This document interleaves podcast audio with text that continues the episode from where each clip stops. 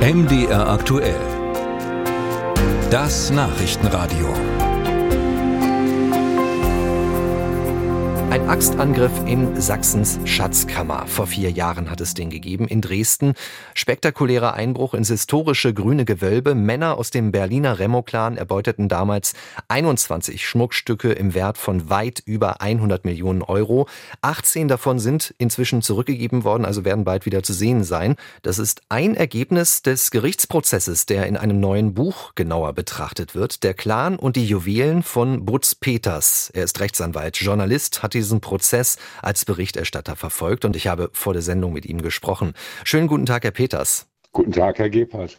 Wenn man diese Leute vom Remo-Clan auf dieser Anklagebank sieht, im Gerichtssaal erlebt, welchen Eindruck nehmen Sie von denen mit? Sind das superschlaue Leute, die die Sicherheitsmaßnahmen also ausgenutzt haben? Sie können sehr charmant sein, sie können aber auch beinhart sein, freundlich gegenüber dem Gericht, aber hart in der Sache.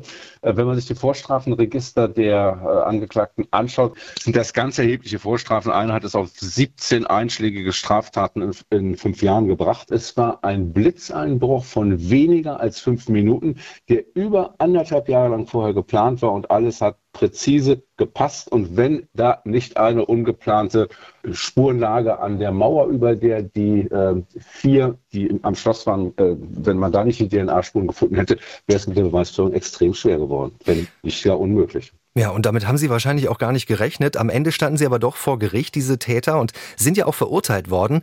Wie beurteilen Sie, Herr Peters, die Arbeit der Justiz, also auch der Staatsanwaltschaft?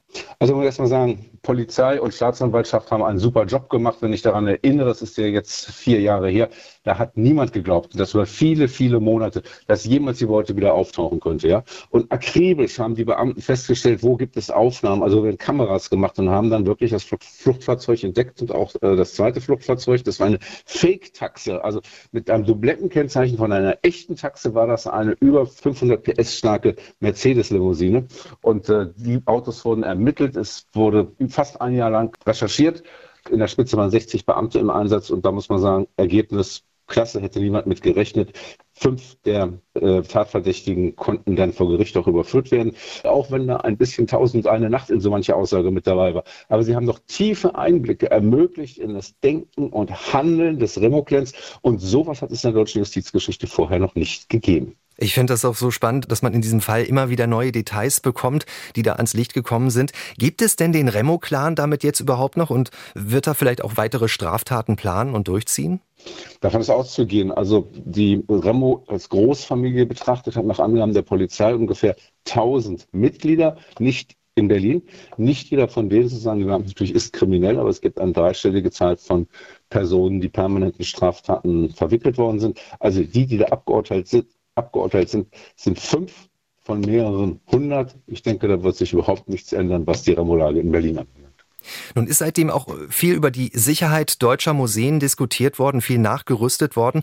Haben die Museen, auch die Behörden in Deutschland aus diesem Diebstahl denn ausreichend Lehren gezogen?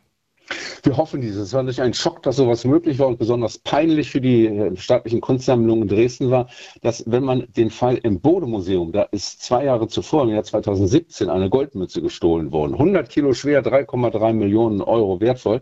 Ähm, und da hat auch der Außenschutz nicht funktioniert. Und das hat man in Dresden halt nicht weiter getestet. Und genauso sind die Täter wieder, Täter wieder reingekommen. Also, dass sowas wieder funktioniert hat, ist beim Thema museale Sicherheit in den deutschen Museen ein riesiges Thema, aber so richtig reingucken lässt sich niemand in seine Karten, weil sich möchte sich ja niemand hinstellen. Also kein Pressesprecher möchte sagen, unsere Sicherheitsvorkehrungen sind unzureichend, wir müssen nachrüsten. Also es läuft im Moment Stickum in ganz vielen Museen ein Nachrüsten und vor allem man stellt sich halt um auf die ja, ich sag mal, äh, kriminelle Energie und auch das kriminelle Know-how von Tätern à la Remo, weil ihnen das ja gelungen ist, die Sicherheitsvorkehrungen zu umgehen oder besser gesagt auszuloten und ganz gezielt die Schwachstellen festzustellen. In Dresden beispielsweise war es ein Fenster, das Einstiegsfenster, das unter einem Mauervorsprung lag und deswegen von dem Scanner, der die ganze Wand abscannte und so eine Art elektronischen Schutzvorhang dort errichtet hatte, nicht erfasst wurde. Und diesen toten Winkel haben die Täter ganz gezielt festgestellt, also haben ihn gesucht, haben sie auch im Verfahren berichtet und dann anschließend ausgenutzt durch die Tat. Das und mehr liest man im neuen Buch von Butz Peters, Der Clan und die Juwelen. Vielen Dank für das Gespräch. Sehr gerne, Herr Gebhardt.